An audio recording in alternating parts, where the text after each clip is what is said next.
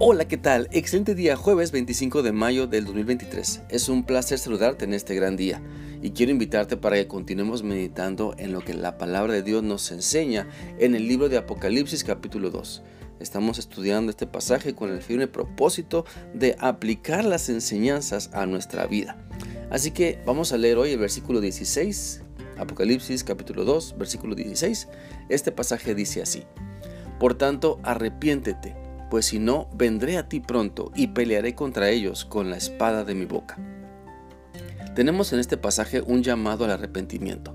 Cristo llama a la iglesia de Pérgamo a que deje de hacer lo malo y se arrepienta. La llama para que sea fiel y deje de creer en lo falso, deje de solapar y tolerar a quienes están deliberadamente en pecado. Es importante prestar atención a que el pasaje no dice que solamente confiesen su maldad, sino que se arrepientan. Porque una mala práctica en la que la iglesia ha caído es confesar sus faltas, sus pecados, sus iniquidades ante Dios, pero sigue cometiéndolas día con día, lo que demuestra que no hay arrepentimiento genuino, no hay un cambio de corazón. Entendamos entonces que lo que Cristo busca siempre en nosotros y en toda persona es un arrepentimiento de corazón, es un nuevo nacimiento, es una vida que se deje transformar por el poder de su Espíritu Santo. El término arrepentimiento quiere decir un cambio de actitud y de práctica para dejar el pecado y pasar a la obediencia a Dios.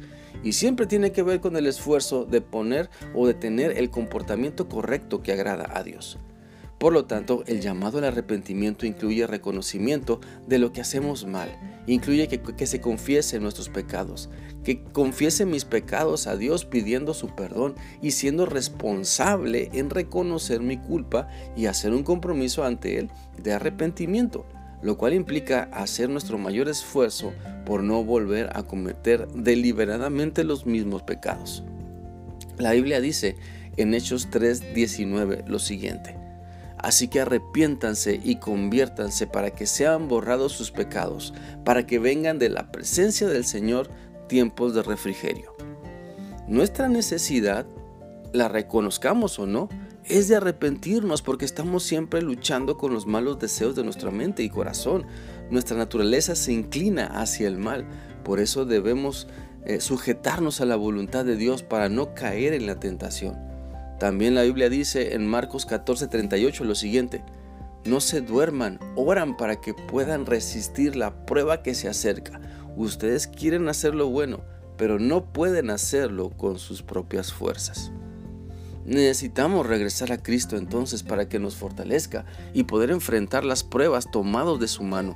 Debemos darnos cuenta y aceptar con humildad que solos no podemos, necesitamos depender de Cristo. Mira, no, si nos resistimos más bien, si nos resistimos a la palabra de Dios, si nos resistimos a vivir en su voluntad, si seguimos en la negativa de no arrepentirnos y seguir creyendo que no pasa nada al practicar los pecados en los que vivimos, entonces las consecuencias de nuestros malos hechos, de nuestra mala conducta, nos alcanzará. Dios se mueve para que entendamos que no estamos bien Dios interviene en nuestra historia para que podamos dejar de creer en lo falso, para que regresemos a Él y verdaderamente nos arrepintamos dejando, dejando que transforme nuestra vida para bien y para siempre. Y eso lo hace con el poder de su palabra. Por eso el versículo de Apocalipsis habla, ¿verdad?, de que Él vendrá con la espada de su boca. Te animo entonces para que muestres un genuino arrepentimiento. Demuestra que Cristo está cambiando tu vida, que se note hasta en tu forma de caminar y de hablar. Pues, ¿para qué esperar a que la justicia de Dios nos alcance y nos force a cambiar? ¿Acaso no es mejor cambiar por las buenas? ¿Acaso no es mejor cuando doblegamos nuestro ego ante el poder de Cristo para seguirlo en obediencia? No seamos entonces rebeldes no seamos de los que Dios tiene que jalarle siempre las orejas para que entiendan. Porque cuando no entendemos siempre hay consecuencias que nos lastiman y enseñan a la vez. Cuando podemos evitar por nuestra propia voluntad el dolor por nuestra necia rebeldía. Espero que esta reflexión sea útil para ti y que puedas escuchar y atender el llamado que Cristo te hace a que te arrepientas de todo corazón para que dejes lo malo y vengas a Cristo. Que sigas teniendo un bendecido día.